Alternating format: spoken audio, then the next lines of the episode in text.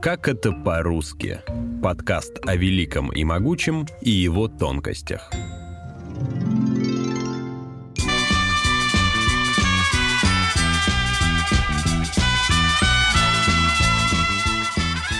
Всем привет! Меня зовут Руслан Жигалов, и это выпуск подкаста «Как это по-русски», посвященный знаменитой новогодней комедии «Чародеи».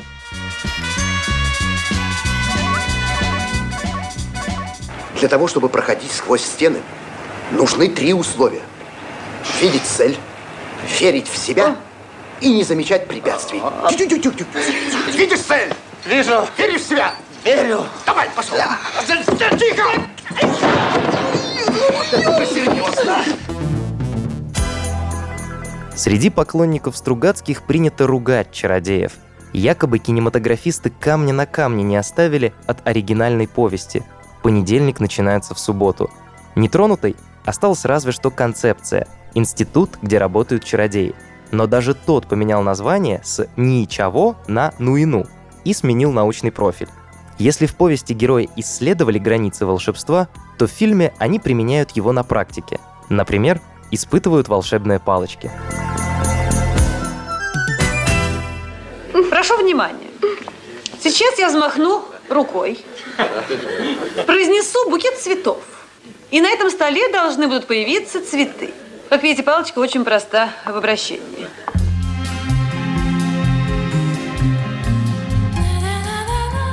Но большинство сценариев по своим произведениям Стругацкие писали сами. Они часто избавлялись от старых героев и сюжетных линий и добавляли новые. Так было со «Сталкером» Тарковского и «Днями затмения» Сакурова. «Чародеи» не стали исключением. Стругацкие написали их от и до, однако результат им не понравился. Говорили, будто писатели даже просили убрать свои имена из титров. Борис Стругацкий вспоминал. Увы, это так. «Чародей» — продукт долгого и основательного перекраивания того сценария, который в свое время отвергли, как клевету на советских ученых. Главная же беда его в том, что не получился задуманный мюзикл. Музыка получилась какая-то вялая. Не то. Все не то. Это, впрочем, не мешает «Чародеям» оставаться одним из главных новогодних фильмов, наравне с «Иронией судьбы» и «Карнавальной ночью» Эльдара Рязанова. В 2022 году «Чародеям» исполняется 40 лет.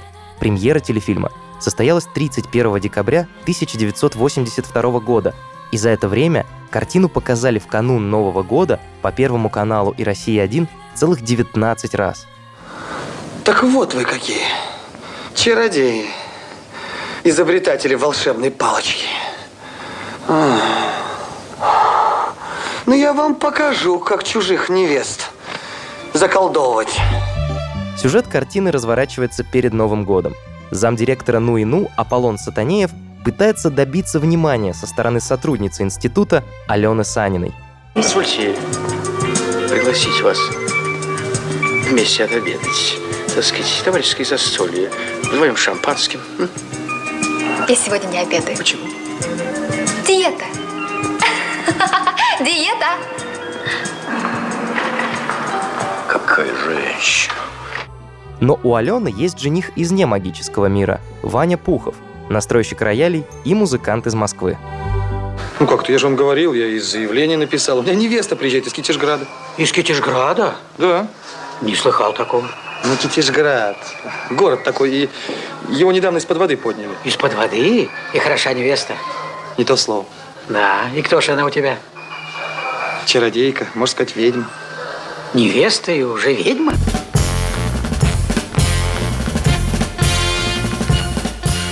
Чтобы завладеть Аленой, Сатанеев клевещет на нее, из-за чего директриса Ну и Ну, Шамаханская, проклинает девушку. Алена забывает Ваню Пухова и превращается в холодную карьеристку. Саня, стойте, я запрещаю. А я все равно полечу. А я объявлю вам выговор. И зря это сделаете, потому что я все равно улечу. Нет, не полетите. Полечу, полечу, полечу. Молчать! Никуда ты не полетишь.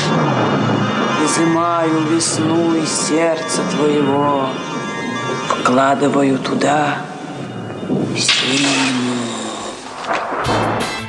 Друзья Алены видят, что девушку словно подменили и вызывают ее жениха Ваню из Москвы в Китежград. Только его поцелуй сможет развеять чары, но успеть нужно до Нового года. А как ее расколдовать? На всякое злое колдовство, молодой человек, средство Какое? есть. Любовь, молодой человек. Любовь? Да, любовь. Вот вы, Алену Игоревну, правда любите? Ну, в общем-то, да. В общем-то. Очень! Параллельно развивается история директрисы Шамаханской. Она собирается замуж за сотрудника института Ивана Киврина. Здравствуйте. Здравствуйте. Седьмой раз прошу выйти за меня замуж. Седьмой раз согласны. Как только будет время. Нет, Здравствуйте. Здравствуйте. Чего ты хочешь? определенности. Поданных заявлений, обручальных колец. Всего того, что есть у других людей. Сатанеев обманывает Шамаханскую и говорит, будто бы видел Киврина и Алену вместе. Именно из-за этого ревнивая директриса и проклинает девушку. За два дня Ваня должен сорвать план Сатанеева.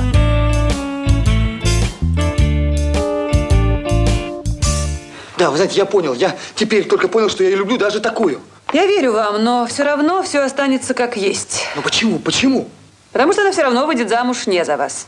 А за кого? За вашего этого какого? А, а Сатанелова? При чем здесь, товарищ Сатанеев? Это ее кара. Или ваша месть? Вопреки мифам, интерьеры «Ну и ну» снимали не в основном здании телецентра Останкино, а в дополнительном корпусе, который построили к Олимпиаде 1980 года. Режиссер Константин Бромберг однажды заблудился там и наткнулся на гигантскую восьмипролетную лестницу из мрамора. По проекту она должна была находиться прямо у главного входа, но во время поспешной стройки о ней просто забыли. Бромберг рассказывал. Мистика в том, что я ее обнаружил. Мало того, в подвале под лестницей оказался замурованным бульдозер, который тоже забыли.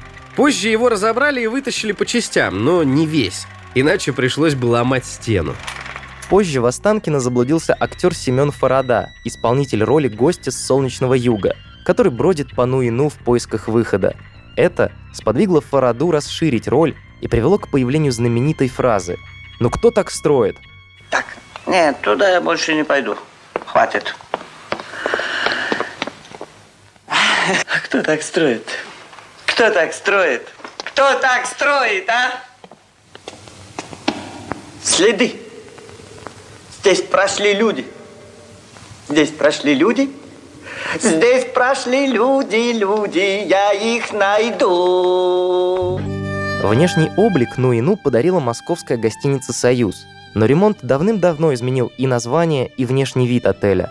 О прошлом напоминает лишь остановка неподалеку под названием «Гостиница Союз». Двускатную сказочную крышу, с которой Ваня Пухов снимает Сатанеева, взяли от Суздальского ГТК, главного туристического комплекса.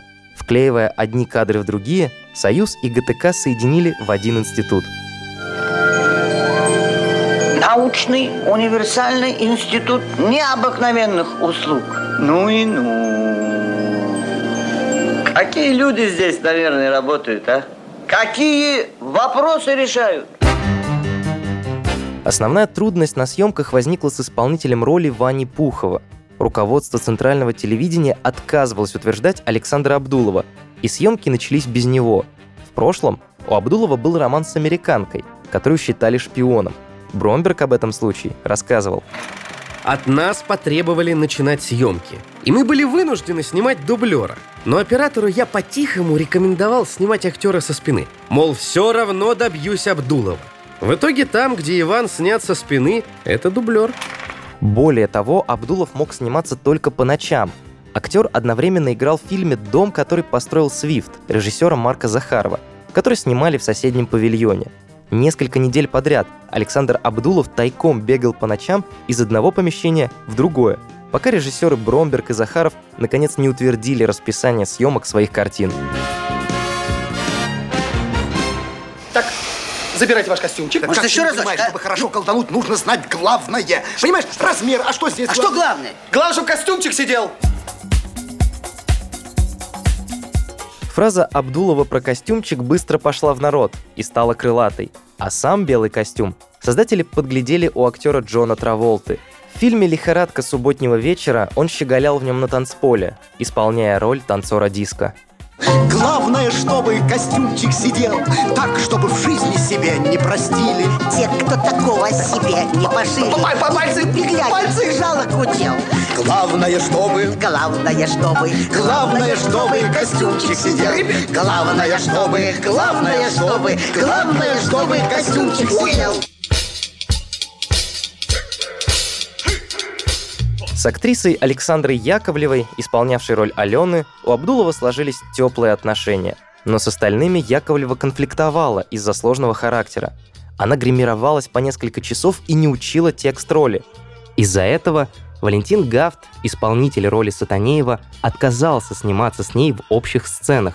Любовный монолог Гафт наговаривал, глядя на Константина Бромберга – я нарочно не тормозил трение между Гафтом и Яковлевой. По сценарию героиня ведет длительную женскую игру с Сатанеевым, которым ее что-то раздражает.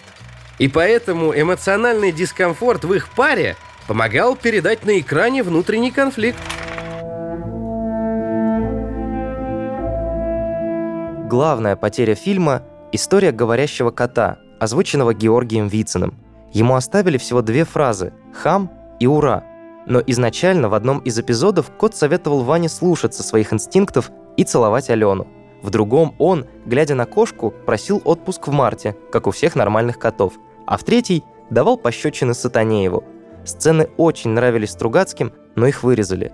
По слухам, из-за ассоциации с котом-бегемотом у Булгакова.